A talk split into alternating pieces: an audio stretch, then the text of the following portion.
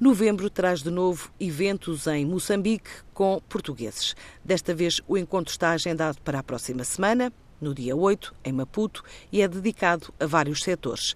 A ideia junta a ICEP, a GALP e a ENI na chamada iniciativa Rede de Fornecedores que quer chegar a empresas de áreas como a formação, as obras da construção civil, marítimas, consultoria de engenharia, metalúrgica, metalomecânica, fornecimento de equipamentos e consumíveis diversos, também serviços de consultoria económica, financeira, logística e saúde. Nesta sessão, o objetivo é encontrar novos fornecedores e conhecer os bens e serviços disponíveis no mercado das empresas de capital português, bem como apresentar às empresas participantes os projetos que desenvolvem no âmbito do setor oil and gas. Durante o evento, os participantes têm a possibilidade de realizar reuniões B2B com o gabinete de procurement da ENI. As empresas devem assinalar na ficha de inscrição qual o interesse e a ENI vai fazer uma pré-seleção das companhias com quem pretende reunir.